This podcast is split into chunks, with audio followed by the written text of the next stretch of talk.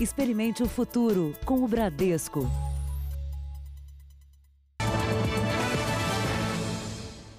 Olá, boa noite para você. Boa noite. Terça-feira de terror em um tradicional bairro de São Paulo. Uma tentativa de assalto a uma agência bancária terminou com dois mortos e quatro suspeitos presos. Os criminosos trocaram tiros com a polícia. Um PM e uma idosa que passava pelo local ficaram feridos. Lapa, Zona Oeste de São Paulo, nove e meia da manhã. Comerciantes registram um intenso tiroteio. Olha lá. No rádio da polícia, o alerta. Se abriga, se abriga! Dispara de arma de fogo!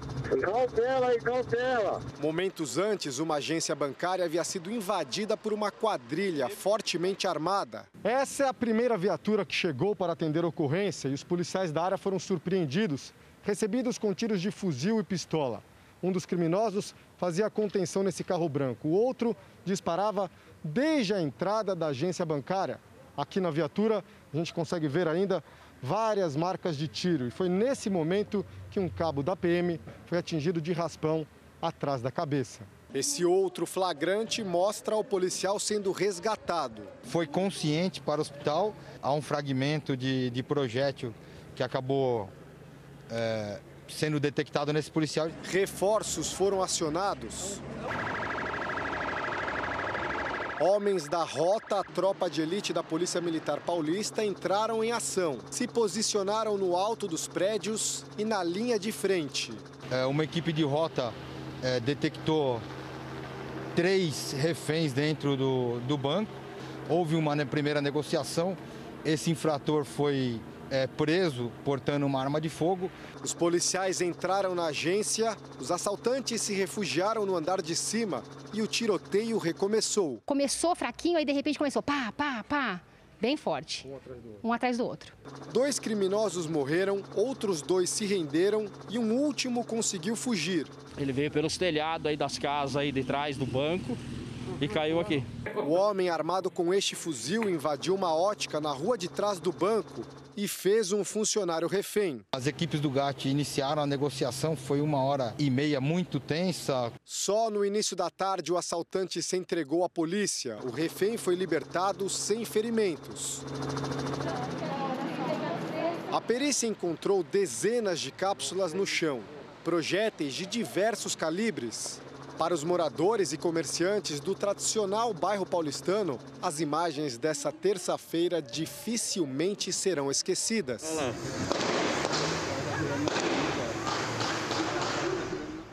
E teve um outro caso em São Paulo, mas no interior do estado. A polícia está atrás dos criminosos que invadiram armados uma agência bancária. Segundo os moradores, a quadrilha chegou de madrugada e usou explosivos para tentar roubar o cofre. No centro da cidade, bloqueios da polícia para o trabalho dos peritos. Os moradores de Bragança Paulista acompanhavam a movimentação ainda assustados, depois de uma noite de muita tensão. Os explosivos que eles usavam, que parecia fogos. Dá muito medo, nossa, muito medo, dá, dá vontade de chorar. Foi por volta de três da madrugada que começaram as explosões e os tiros.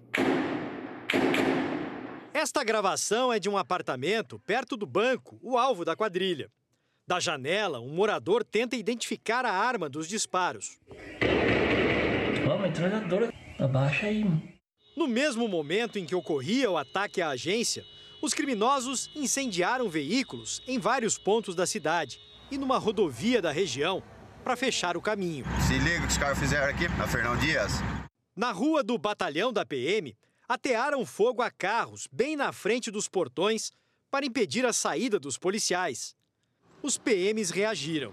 Houve uma troca de tiros, um confronto, e ninguém foi detido, os indivíduos se evadiram na sequência. Os criminosos estavam armados com fuzis e dispararam vários tiros em prédios vizinhos ao banco. Deixaram marcas nas paredes, nas janelas. O Luiz mora com a mulher dele em um dos edifícios de tremer. Se tiver gente que sofre um pouco aí de, de algum problema coronário, passa mal.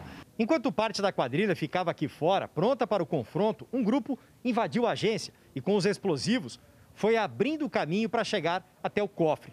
Mas, segundo a polícia, a ação dos bandidos não deu certo.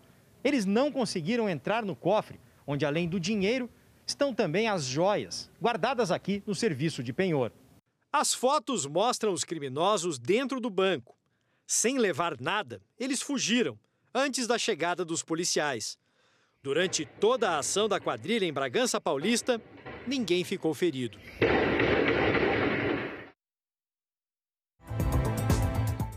Veja agora outros destaques do dia. Estelionatários vendem dinheiro falso pela internet. Em meio à pandemia, lojas funcionam em São Paulo. Americanos marcham contra o racismo. Polícia Federal vai investigar vazamento de dados do presidente.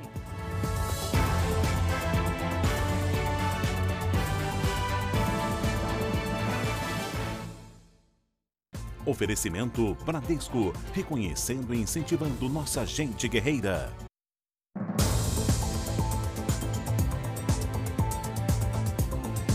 Comando da Polícia Militar do Distrito Federal investiga a conduta de um PM flagrado agredindo um homem negro.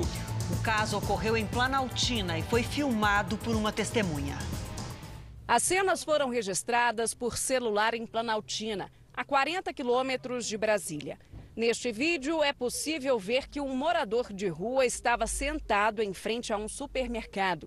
Abordado por policiais militares, ele recebeu chutes e golpes de cacetete de um deles. Este outro vídeo registra que as agressões continuaram no estacionamento.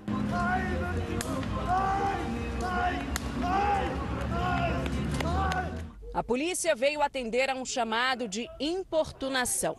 Ou seja, o morador de rua estaria perturbando a tranquilidade e a ordem pública. O homem diz que foi agredido sem nenhum motivo. Fui enquadrado por esses polícias, eu achava que ia ser, né? Só um enquadro mesmo normal, né? O trabalho deles. Mas aí eles começaram a me bater muito, muito, muito cacetete. Eu tô todo quebrado aqui, cara. O homem diz que foi agredido apenas por ser negro. Sabe como que é? A cor fala, né? Mais alto, é fogo, entendeu? Os dois policiais que aparecem nos vídeos também são negros. Os dois policiais foram afastados e até o final da investigação seguem em trabalho administrativo. A Polícia Militar do Distrito Federal reconheceu que houve excesso, mas defende que não se tratou de uma ação racista. Um inquérito militar foi aberto e todos os envolvidos na história vão ser ouvidos.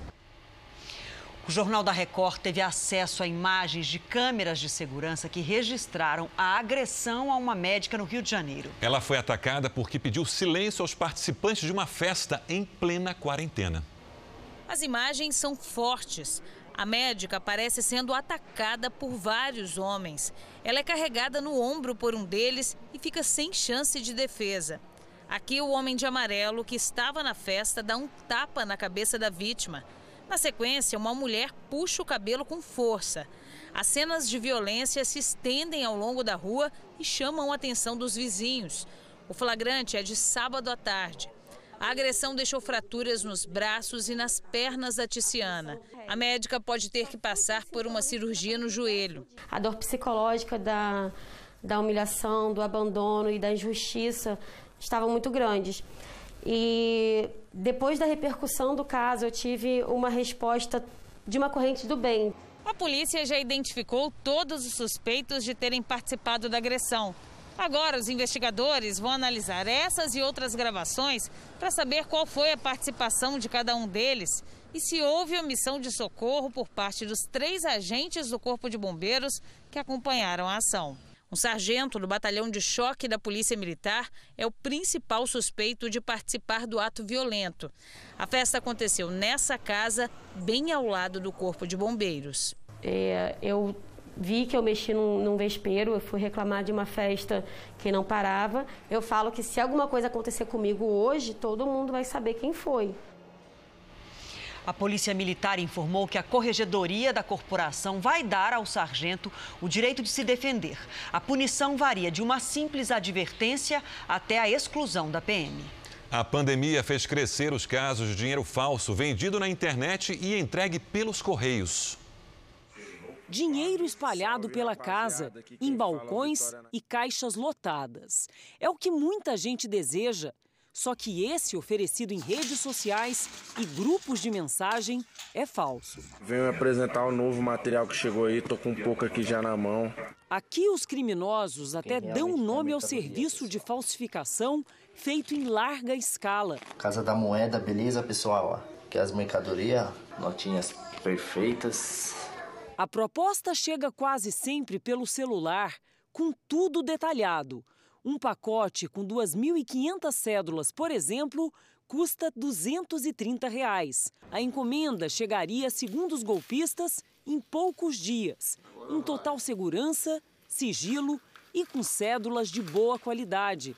O comprador também está cometendo um crime. Que show, boneca. Valeu, patrão. Chegou uma mensagem no meu celular que fazia nota falsa, falava que passava na máquina e não descobria. Com luz azul, luz vermelha, ninguém ia descobrir. Ele não fechou o negócio, mas registrou toda a conversa com os criminosos e denunciou o golpe à produção do Jornal da Record. Eu resolvi denunciar porque eu pensei assim, quantas pessoas já não foram enganadas? Só no ano passado, segundo dados oficiais, 440 mil cédulas falsificadas foram retiradas do mercado brasileiro. Juntas, somam mais de 27 milhões de reais. Um número que, segundo a Associação Brasileira de Combate à Falsificação, tem aumentado e muito durante a pandemia. As tentativas de golpes de venda de dinheiro falso, tanto pela internet como através de outros meios, aumentou em torno de 20%. O estado com maior número de falsificações é São Paulo, com 34% dos casos, seguido por Minas Gerais e Rio de Janeiro. A cédula mais falsificada é a de 100 reais. Depois vem a de 50. Na maioria das vezes, a impressão é grosseira, numa fraude em que golpistas enganam golpistas. A grande maioria desses anúncios é um crime de estelionato do sujeito que faz a comercialização, mas ele acaba não entregando essas cédulas. E quando entrega, são cédulas de péssima qualidade. Assim, quem deseja o lucro fácil durante a pandemia pode continuar sem dinheiro e ainda ter que fazer um isolamento forçado, com até 12 anos de cadeia. A pena vale para quem produz moeda falsa e para quem compra e distribui também. No Rio Grande do Sul, uma jovem confessou ter contratado um assassino para matar o pai. O plano para ficar com seguro de vida era simular um roubo com morte. 500 mil reais. O valor do seguro de vida do produtor rural José Darício de Souza virou motivo para a filha planejar a morte dele. Ele foi assassinado a tiros no sítio onde morava, na cidade de Segredo, no interior do Rio Grande do Sul. Segundo a polícia, depois de se confundir nas respostas ao delegado, ela confessou o crime. Descreveu em detalhes como tudo foi planejado. Contou que era a única beneficiária do seguro de vida do pai. E disse ainda que contratou um homem para matá-lo e que teve a ajuda do namorado. A jovem morava com a mãe e uma irmã mais nova de 12 anos desde a separação dos pais em março deste ano. O plano era para o caso parecer um latrocínio, roubo seguido de morte. Um homem que trabalhava na propriedade do pai e testemunhou o assassinato também foi morto. Ela admitiu ter planejado durante dois meses a execução do próprio pai, ter contratado um indivíduo e ter ido buscá-lo na noite do crime, na residência dele. Ela teria então se dirigido até a casa do pai com esse indivíduo e o namorado o casal está preso preventivamente. Já o homem contratado para executar o crime segue foragido. É, chegando na propriedade, eles entraram, ela e o namorado entraram lá, cumprimentaram o pai. Em seguida, esse indivíduo teria anunciado se tratar de um assalto. Após amarrar o pai e esse peão que estavam na residência levar eles para fora do imóvel, ambos foram executados com disparos de arma de fogo. Vamos aos números de hoje da pandemia no Brasil. São 555.383 casos da doença, com 31.119 mortos. O Brasil é o quarto país com mais vítimas em todo o mundo. Foram 1.262 registros nas últimas 24 horas. 223.638 pacientes já estão curados da doença e 300.546 estão em acompanhamento neste momento. Entre os países mais atingidos pela pandemia, o Brasil é o com menor número de casos por milhão de habitantes. A Espanha registra 6.139 casos, na sequência Estados Unidos, Reino Unido, Itália, Rússia. O Brasil aparece em sexto com 2.537 casos por milhão de habitantes. O levantamento não leva em conta o número de testes realizados, os diferentes estágios da doença em cada país e as subnotificações. O estado de São Paulo registrou hoje um novo recorde de mortes por Covid-19. Foram 327 em um único dia. O número de casos confirmados também foi maior, quase 7 mil nas últimas 24 horas. Apesar disso, muita gente insiste em desrespeitar as regras de isolamento social, É isso, os números provam que o perigo é grande, mas na capital hoje lojas funcionavam clandestinamente e o movimento foi grande em alguns centros comerciais. Mesmo no frio, na garoa e na pandemia, teve gente batendo perna. Os ambulantes trabalham livremente e lojas estão em pleno atendimento. Quase em frente à sede da prefeitura, pelo menos três estavam abertas, com um balcão montado na entrada. Nesta, uma mulher experimenta a bota na rua. É, tem umas que salva disfarçadamente, mas tem que ficar bem atento, né? Por causa da fiscalização. Aí eles multam. Na região da 25 de março, o atendimento continua atrás das portas. O vendedor fica do lado de fora e convida o cliente a entrar para escolher os produtos. Se quiser entrar lá olhar, mas não deu. Tá. Mas todo mundo está trabalhando, né? Todas essas lojas que está vendo aí, todo mundo está. É só bater na porta, né? Bate na porta e entra para dentro. Todos esses estabelecimentos descumprem o decreto estadual. Na segunda-feira, a Prefeitura começou a receber os planos das entidades que representam os setores para a reabertura gradual. 54 propostas de todos os setores que constam na fase 2 da retomada já foram enviadas. Comércio de rua está incluído, mas as lojas só poderão reabrir depois que a vigilância sanitária autorizar. A Associação Comercial de São Paulo calculou que a queda no varejo em maio foi de 67% em comparação com o mesmo mês do ano passado.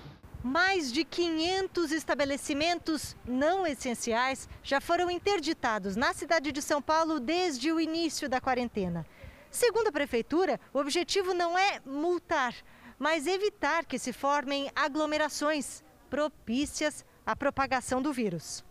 Hoje, o governo do estado anunciou que São Paulo bateu recorde em número de mortes e de casos da doença. Quando que nós fazemos esses, essa volta à, à normalidade? Primeiro, depois de duas semanas de redução sustentada do número de casos. Depois que nós temos suficiente número de reagente para se fazer teste em todo mundo que tenha pensado que possa ter sintoma de coronavírus e em todos os seus contactantes. Vamos a uma pequena correção. O número de mortos por coronavírus no Brasil é de 31.199. O Ministério da Saúde se prepara para redistribuir aos estados a doação de mil respiradores que o Brasil vai receber dos Estados Unidos. De Brasília, Cristina Lemos tem os detalhes ao vivo. Cristina, boa noite.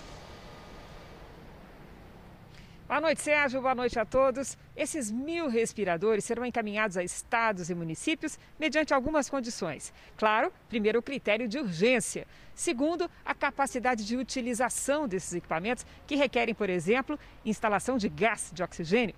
E também a haver equipes especializadas para manuseio destes respiradores. 50 destes equipamentos serão encaminhados ao Paraguai como doação do Brasil. O Ministério esclareceu hoje que não pretende modificar a sua orientação quanto à utilização do medicamento cloroquina. Muito, muito menos para profilaxia, para prevenção da Covid-19, como é adotado nos Estados Unidos entre profissionais de saúde. Portanto, a orientação permanece a mesma para pacientes leves com sintomas iniciais, para pacientes moderados e graves, desde que, eh, havendo um acordo e uma autorização pelo paciente, o médico poderá adotar. O Ministério segue no desafio de enfrentar a Covid-19, chegando ao interior, às pequenas cidades, e deixa claro que os pacientes graves devem seguir para centros onde haja capacidade de atendimento. Vamos ouvir o secretário executivo do Ministério a gente também começa a perceber que entramos em alguns estados, algumas unidades da federação, numa terceira etapa, que é o impacto no interior. Então, a gente observa a, a epidemia migrando para as cidades do interior. Todo cuidado deve ser tomado para essa retomada da economia, de forma a não haver um recrudescimento todo cuidado, é muito importante isso. Para manter o contrato de concessão do pedágio na linha amarela no Rio de Janeiro, o ex-presidente da empresa Lanza teria pago propina a políticos e até conselheiros do Tribunal de Contas do município. A denúncia foi feita por um ex-funcionário da prefeitura que delatou o esquema e foi ouvido pelo Núcleo de Jornalismo Investigativo da Record TV. Quando Eduardo Paes comandava a prefeitura do Rio de Janeiro, um lugar no prédio foi reservado para reuniões importantes. A sala tinha o que há de mais moderno em tecnologia: cinco TVs, tablets, sistema de som e projetores. Os detalhes desse espaço fazem parte da delação premiada de um ex-funcionário da Secretaria de Obras do município que o Jornal da Record teve acesso. Segundo esse delator, toda a infraestrutura foi paga pelo ex-presidente da Invepar, Ronaldo Vancelotti, a empresa é a controladora da Lanza, concessionária que administra a linha amarela. Em depoimento, o servidor afirma que Vancelotti tinha forte influência na gestão do ex-prefeito Eduardo Paes. O bom relacionamento entre os dois facilitou a permanência da empresa na linha amarela e, principalmente, na realização de obras, que, segundo o delator, sempre foram superfaturadas. Na hora de compor o preço do projeto básico, já pode ter um preço melhor, itens com preços melhores que vão gerar alguma, algum retorno para todo mundo. Nessa relação, a expressão retorno para todo mundo quer dizer propina. Não lembro mais o percentual certinho, porque eu não fiquei com a planilha. Mas tinha lá, sei lá, 2% para um, 1% para outro, 3% para outro.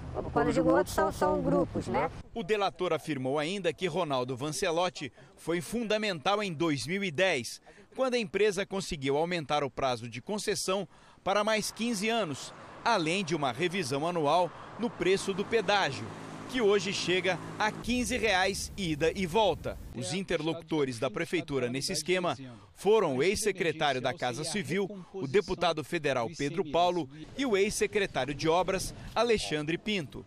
Os projetos escolhidos por eles custaram 251 milhões de reais. Mas nessas negociações, os executivos da Lanza ainda reclamavam de prejuízo e pediam à prefeitura, na gestão de Eduardo Paes, a inclusão de aditivos. O denunciante esclarece: tudo jogo de cena. No final, a Lanza ganhava bem mais pelos serviços e repassava a propina a servidores e políticos. A primeira coisa que o empreiteiro faz é chamar você de chefe e dizer que está com prejuízo. O próprio prefeito repetir isso o tempo inteiro. Já me chamam de chefe e dizem que eu, tô, que eu já estou no prejuízo. Na verdade, você coordenava uma grande farsa, porque tudo que era acertado não era cumprido. O delator contou ainda que o esquema chegou ao Tribunal de Contas do município. Para que os contratos não fossem questionados e não atrapalhassem os planos da concessionária, Ronaldo Vancelotti, ex-presidente da Lanza, teria acertado o pagamento de propina a conselheiros. 1% sobre o custo estimado em cada projeto. Nesse jogo de interesses, o maior prejudicado são os 120 mil motoristas que passam pela linha amarela diariamente a gente chama de goela larga, né? Sempre quer mais, quer mais, quer mais, quer mais. Querer ter um lucro maior é uma, é uma forma de fazer. Agora, a forma que ela buscava para ter esse lucro maior é que não estava correta. A concessionária Lanza disse que desconhece a prática de qualquer ato de corrupção. Em contato com a nossa reportagem ontem, o ex-prefeito do Rio, Eduardo Paes, e o deputado federal Pedro Paulo negaram envolvimento nas denúncias ou em qualquer esquema de corrupção. Eduardo Paes disse ainda que a reportagem tem objetivo eleitoral e só veio à tona agora porque ele é pré-candidato à Prefeitura do Rio. A Polícia Federal vai investigar o vazamento de dados sigilosos do presidente Jair Bolsonaro, de familiares dele, ministros e de um deputado estadual de São Paulo. O ministro da Justiça, André Mendonça, reagiu nas redes sociais contra a publicação dos dados sigilosos. Determinou à Polícia Federal a abertura imediata de inquérito para investigar o vazamento das informações. Segundo o ministro da Justiça, as investigações da Polícia Federal vão apurar a prática de crimes previstos no Código Penal, na Lei de Segurança Nacional e na Lei de Organizações Criminosas. Além disso, o caso também está sendo acompanhado pelos serviços de inteligência do Gabinete de Segurança Institucional, o GSI. O vazamento ocorreu ontem à noite. O grupo de hackers Anônimos Brasil divulgou dados pessoais do presidente Jair Bolsonaro, dos filhos dele, Flávio, Carlos e Eduardo, dos ministros da Educação Abraham Weintraub e dos Direitos Humanos, Damares Alves, e do deputado estadual em São Paulo, Douglas Garcia.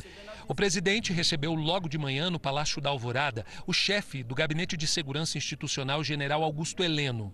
Na saída, ao conversar com apoiadores, não tocou no assunto.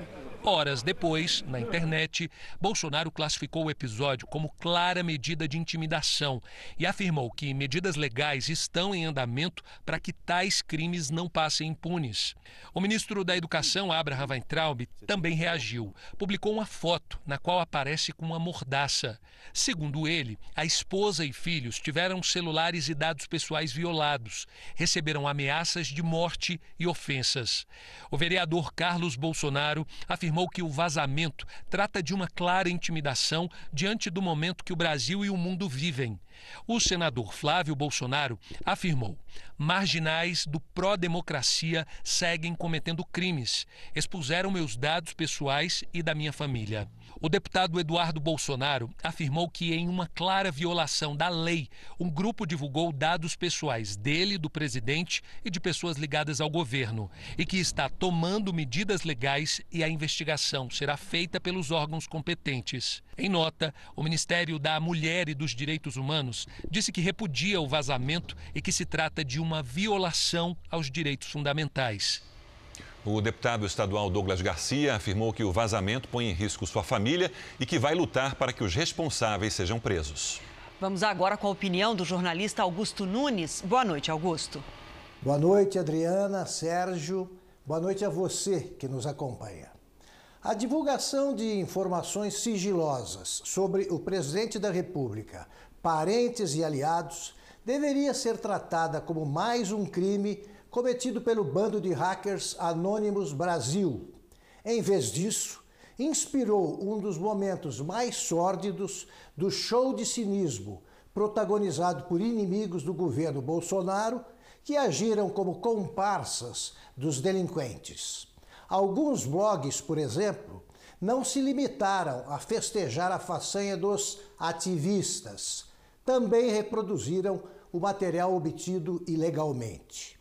Parlamentares e ministros togados que reagem com indignação a qualquer crítica a integrantes do Congresso e do Supremo não viram nada demais na afronta ao chefe do Poder Executivo. Jornalistas que enxergam fake news até em convites para festas de batizado viram na bandidagem uma coisa normal. Para essa gente, contestar decisões indefensáveis de juízes, deputados e senadores é crime hediondo e uma ameaça a venerandas instituições. Expor criminosamente o presidente da República é travessura de garotos brincalhões. Haja hipocrisia. Ainda hoje, americanos marcham no oitavo dia de protestos contra o racismo. E também, cantor Eduardo Costa diz que Brumadinho tem cheiro de morte e moradores ficam indignados.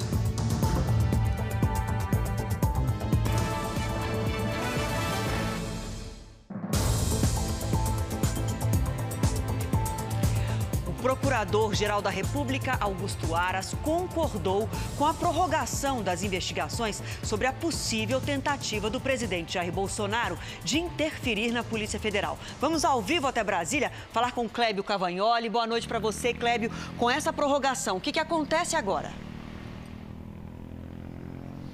Boa noite, Adriana, você, ao Sérgio e a todos. Olha, a Polícia Federal tem mais 30 dias para concluir o inquérito. Procurador-Geral da República, Augusto Aras, também concordou com o depoimento do presidente Bolsonaro que deverá ser por escrito e deve ser autorizado pelo relator do caso no Supremo Tribunal Federal, ministro Celso de Mello. Mais cedo, o ministro mandou arquivar um pedido de três partidos políticos para que o celular de Bolsonaro fosse apreendido para perícia. Já no inquérito que investiga ameaças contra os ministros do STF, os deputados federais intimados a depor, Daniel Silveira, Bia Kisses e Júnior Moral, informaram que não prestarão depoimento, porque consideram que a investigação é inconstitucional. De Brasília, Clébio Cavagnoli. Obrigada, Clébio. A gente segue falando ao vivo lá em Brasília porque a Câmara aprovou agora há pouco um projeto de lei que dá prioridade para a mulher, chefe de família, receber o auxílio emergencial por conta da pandemia. Agora, Luiz Fara Monteiro que fala com a gente. Boa noite, Fara.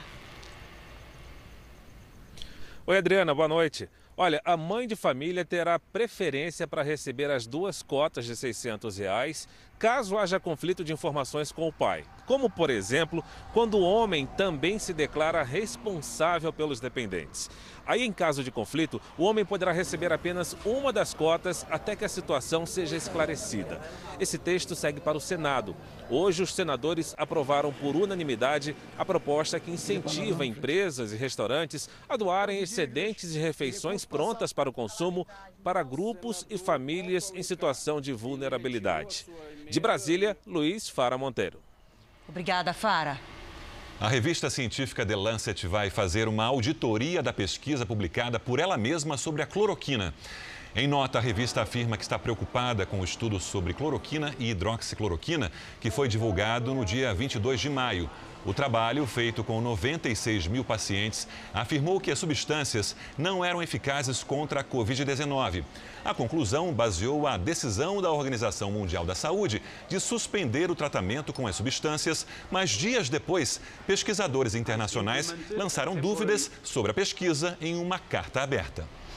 Você vai ver a seguir presa milícia chefiada por PMs que dominava a comunidade no Rio de Janeiro.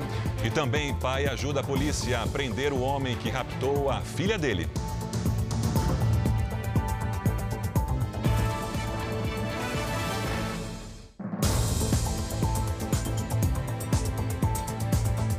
No Rio de Janeiro, uma comissão formada por deputados vai analisar os gastos do governo Wilson Witzel no combate à pandemia. Uma comissão na Assembleia Legislativa do Rio vai fiscalizar os gastos relacionados à Covid-19. Ela foi formada um dia depois do Tribunal de Contas do Estado rejeitar as contas do governo referentes ao ano passado. A cada dois meses, o grupo deverá apresentar um relatório em audiência pública. A crise atinge diretamente os hospitais de campanha projetados para diminuir os efeitos da pandemia. Seis unidades de saúde, das sete idealizadas, ainda não foram entregues. Três não têm nem data de inauguração prevista. Uma reunião hoje à tarde aqui no Maracanã entre um grupo de empresários e o IABAS ainda não definiu quais unidades serão gerenciadas pelo Instituto e quais ficam sob responsabilidade do consórcio. De acordo com os empresários, essa decisão ainda deve levar 30 dias para sair. Até lá, pode ser que as obras dos hospitais de campanha sejam interrompidas. O Iabas alega que o dinheiro está acabando e que entrou com um recurso junto ao TCE para suspender a decisão de não liberar mais dinheiro do governo do estado. Se perdurar essa liminar proibindo é, esse pagamento, sem dúvida nenhuma, para-se a operação dos próximos hospitais, inclusive do próprio Maracanã, porque daqui a pouco não tem mais recurso para contratar insumos. A mãe de Priscila sofreu com a falta de leitos no estado. Em maio, dona Severina, de 64 anos, foi atendida em uma unidade de pronto atendimento, mas não conseguiu a transferência para a UTI. Como ela disse, você tem que conseguir hoje, você tem que conseguir o mais rápido uma transferência para sua mãe. Se você não conseguir uma transferência para sua mãe o mais rápido, ela não tem chance. Depois desse apelo feito em redes sociais, Dona Severina conseguiu uma vaga em um hospital de Duque de Caxias, mas morreu dias depois. Em meio à crise, quatro secretários já deixaram o governo Witzel. Hoje, os deputados Luiz Paulo e Lucínia pediram também o afastamento do secretário de Desenvolvimento Econômico, Lucas Tristão. A denúncia contra ele relata o estreito relacionamento político, profissional e pessoal com Mário Peixoto. O empresário, preso no mês passado, é apontado pelo Ministério Público como o responsável pelas organizações sociais que gerenciam contratos para a construção e gestão de hospitais de campanha com dispensa de licitação. O secretário Lucas Tristão afirma que confia no direito e na análise isenta da Assembleia Legislativa do Rio. Em São Paulo, o empenho de um pai em busca da filha desaparecida foi fundamental para evitar o pior. Ele ajudou a polícia a descobrir que a jovem de 19 anos tinha sido raptada por um homem. Kaline conta que teve medo de morrer. Ele passou uma corrente com cadeado no meu pescoço e me acorrentou ao banco, ao banco traseiro. Essas imagens mostram o carro usado pelo criminoso para raptar Kaline a poucos metros do trabalho. Ele me puxou, a gente acabou indo junto, entrando no carro, eu praticamente fiquei em cima dele. Nessa hora ele já colocou a faca no meu pescoço. Foi o pai dela que conseguiu as imagens, fundamentais para ajudar a polícia. Seria só um boletim de ocorrência de sumiço, com as imagens em mãos. Mostrei as imagens para o delegado é, ele acionou dois investigadores que foi e fizeram esse trabalho. Depois de ser sequestrada, ela foi levada para uma casa onde o criminoso trabalhava como pedreiro. Ela ficou presa durante oito horas dentro do carro e sofreu violência sexual. Eu só queria que aquilo acabasse, porque parecia um pesadelo. Assim, em vários momentos em que eu abria meu olho e olhava para o teto do carro, eu, eu me perguntava como que isso está acontecendo comigo? Não pode ser verdade uma coisa dessa. Foi pela placa do carro que a polícia descobriu que Kaline poderia estar com José Wilker dos Santos. O pedreiro estava saindo do condomínio com a jovem. Quando os policiais chegaram, tudo indica que ele iria matá-la em seguida. O homem foi preso em flagrante e não pela primeira vez. José Wilker dos Santos já cumpriu pena por estupro. Em casa, ao lado da família, Kaline tenta se recuperar do trauma. Estamos fazendo, tipo, uma coroa para agarrar a Kaline para apoiar ela. Eu tô, eu tô agradecida por estar viva. É a única coisa que eu penso é isso. Uma operação com 200 policiais civis prendeu milicianos que atuam na zona oeste do Rio de Janeiro. Entre os presos, policiais militares que tinham posição de destaque na quadrilha. A concentração dos policiais civis começou durante a madrugada, na delegacia de homicídios. De lá, eles partiram para prender os integrantes de uma quadrilha de milicianos que atua em uma comunidade de Jacarepaguá, na zona oeste. Pelo menos 11 suspeitos foram presos, entre eles dois policiais militares da Ativa pelas investigações Anderson Gonçalves de Oliveira, que trabalha na UPP da Rocinha, e Anderson Passos, do batalhão de Jacarepaguá, exerciam função de liderança na milícia. Outros quatro alvos de mandados já estão cumprindo pena por outros crimes no sistema prisional. As investigações tiveram início em março do ano passado, depois do assassinato de um homem acusado de ser um dos chefes da milícia em Jacarepaguá. A polícia apreendeu o celular do criminoso e, com isso, teve acesso a nomes e endereços de outros integrantes da organização criminosa responsável por homicídios, extorsões e ameaças. Nós sabemos que quando retiramos de circulação esses criminosos que matam é, em sequência, ele, o homicídio realmente tem uma tendência de queda. Esperamos que isso aconteça realmente nesse mês de junho. Os cabos apreendidos na operação indicam uma das principais fontes de lucro dos milicianos: a distribuição ilegal de internet e de canais pagos. Tem transporte alternativo de Kombi, que eles recolhiam o dinheiro dos motoristas, é, gás, gatunete, agiotagem, construções irregulares em, em áreas de proteção ambiental ou sem licenciamento da prefeitura. Isso é a marca da organização criminosa, é a marca da milícia no Rio de Janeiro, né? Brumadinho, em Minas, que foi atingida pelo rompimento de uma barragem da Vale, se revolta com a declaração do cantor sertanejo Eduardo Costa. Ele disse que a cidade tem cheiro de morte. Os fãs deram a sugestão que Eduardo Costa fizesse uma transmissão ao vivo pela internet em Brumadinho. E o cantor respondeu. A cidade está totalmente devastada, vocês não têm noção, gente. Aquele lugar cheira corpo, cheira morte. O artista se referia ao crime da Vale. Em janeiro de 2019, 270 pessoas morreram com o rompimento da barragem de Córrego do Feijão. 11 corpos ainda não foram encontrados. No dia seguinte à postagem do vídeo nas redes sociais, o artista falou sobre a repercussão do próprio comentário. Não foi na, na, na, na, na intenção é, de, de, de, deixar, é, de dizer que Brumadinho cheira bom. Brumadinho é uma das cidades mais bonitas que existe na região metropolitana de Belo Horizonte. A prefeitura considerou a explicação de Eduardo Costa insuficiente. Não houve nenhuma nota oficial é, por parte do artista em nenhuma fala oficial. Segundo especialistas, não há estudos que comprovem o mau cheiro na cidade. E mesmo que existisse, não poderia ser atribuído exclusivamente à tragédia talvez uma galeria que foi é, suprimida pela uma parte que nunca se, já não se utilizava, que acabou dando esse acúmulo de, de matéria orgânica e que agora está tá aparecendo um cheiro. O vídeo pegou de surpresa a população de Brumadinho. Os 40 mil habitantes da cidade se dizem tristes com o cantor e esperam por uma retratação. É triste demais ouvir de uma pessoa tão famosa dessa umas palavras tão horrorosas como ele falou. No interior do Rio Grande do Sul, um homem foi morto no início da tarde perto de uma estrada. Ele teria sido baleado por agentes da Polícia Rodoviária Federal depois de uma abordagem. Nas imagens, vemos o homem dar marcha ré no trator. Logo em seguida, se ouve um barulho que parece ser um tiro.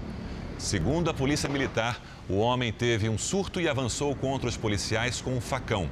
Um outro homem, que não aparece nas imagens, foi atingido de raspão e levado para o hospital. O estado de saúde dele é estável.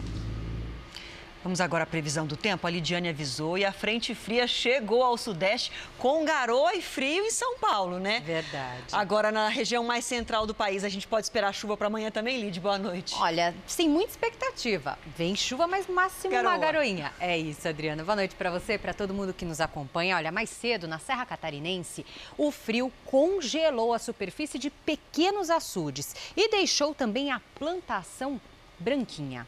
Amanhã a frente fria se afasta para o oceano, mas ainda deixa muitas nuvens. Pode chover fraco, do norte do Paraná até o Rio de Janeiro. E a umidade segue baixa no interior de Minas, Goiás e também Mato Grosso. Previsão de temporais entre Tocantins e Acre. No Nordeste, aquela chuva constante no litoral. Mas essa chuva é suficiente para dar um refresco, para baixar as temperaturas? Que nada, viu, Adriana? Só fica mais abafado. Em Maceió, chuva fraca com 31 graus. Em Porto Velho, máxima de 33. Em Campo Grande, faz 25. Em Vitória, vai chover à noite, com mínima de 21 e máxima de 29. Em Curitiba, mínima de 10 e máxima de 18, com aquela sensação ainda de mais frio por causa da garoa. E na fronteira com o Uruguai, mínima de 1 grau, bem frio.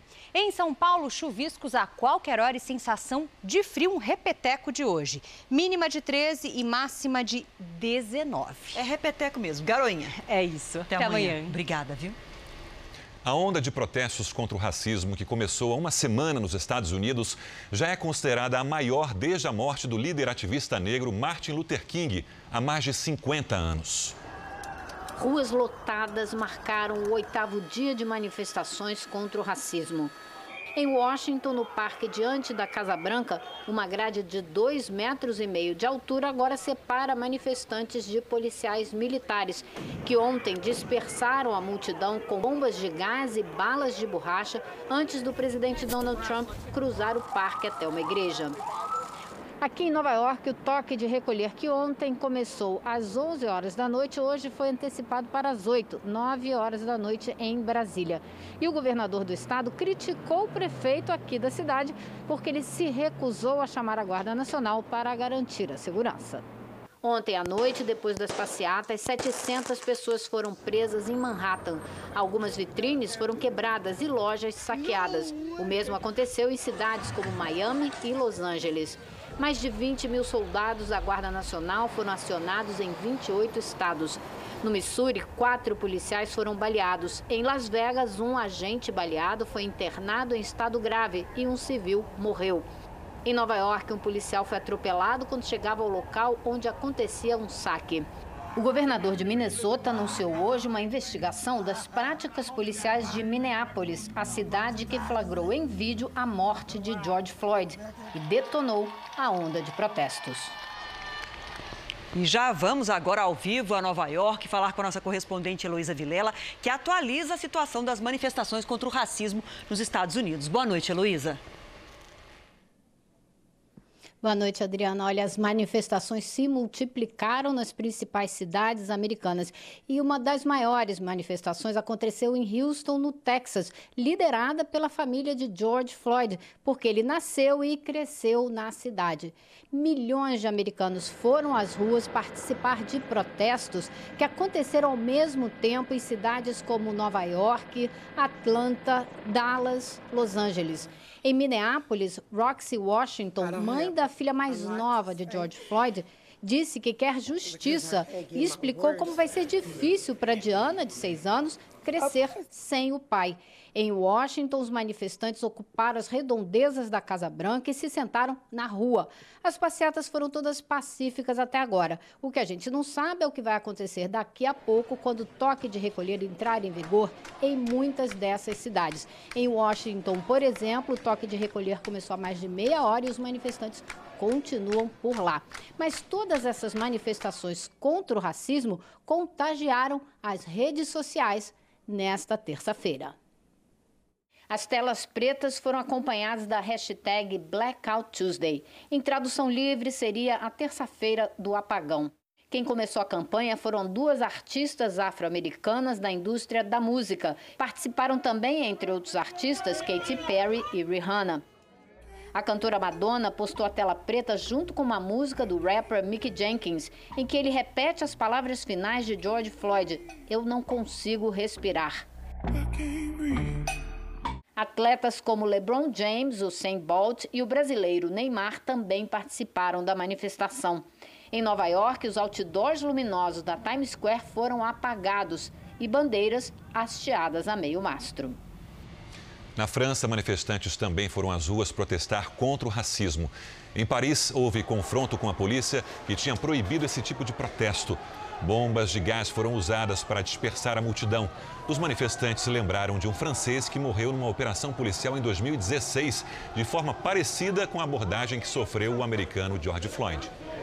A gente volta a falar sobre a Covid-19 porque países da América Latina já começaram a pedir o antiviral testado e registrado pela Rússia para tratar pacientes com a doença. O medicamento mostrou 90% de eficácia durante a pesquisa. Segundo o governo russo, o antiviral Avifavir é capaz de afetar os mecanismos de reprodução do coronavírus. O remédio russo foi produzido a partir de um medicamento criado no Japão nos anos 90, chamado Avigan. Os detalhes da alteração devem ser divulgados nas próximas semanas. Cerca de 330 pessoas participaram dos testes clínicos, feitos no tempo recorde de 10 dias. Segundo os pesquisadores, a maioria dos pacientes tratados com o medicamento Avifavir se recuperou em quatro dias. Com a terapia padrão, as pessoas demoram em média nove dias para se livrar do vírus. A conclusão do estudo só sai nos próximos dias. Mas o governo russo anunciou que vai liberar o uso do antiviral em pacientes já na próxima semana. A expectativa é produzir o suficiente para atender 60 mil pessoas em um mês. O medicamento é proibido para grávidas. A Rússia já recebeu pedidos de compra do remédio de países do Oriente Médio e da América Latina. O Jornal da Record termina aqui. A edição de hoje na íntegra e também a nossa versão em podcast estão no Play Plus e em todas as nossas plataformas digitais. À meia-noite e meia tem mais Jornal da Record. Você fica agora com a novela Apocalipse. Você viu que os números da Covid ainda estão crescendo, então se cuida. Até amanhã. Fique em segurança. Boa noite. Até amanhã.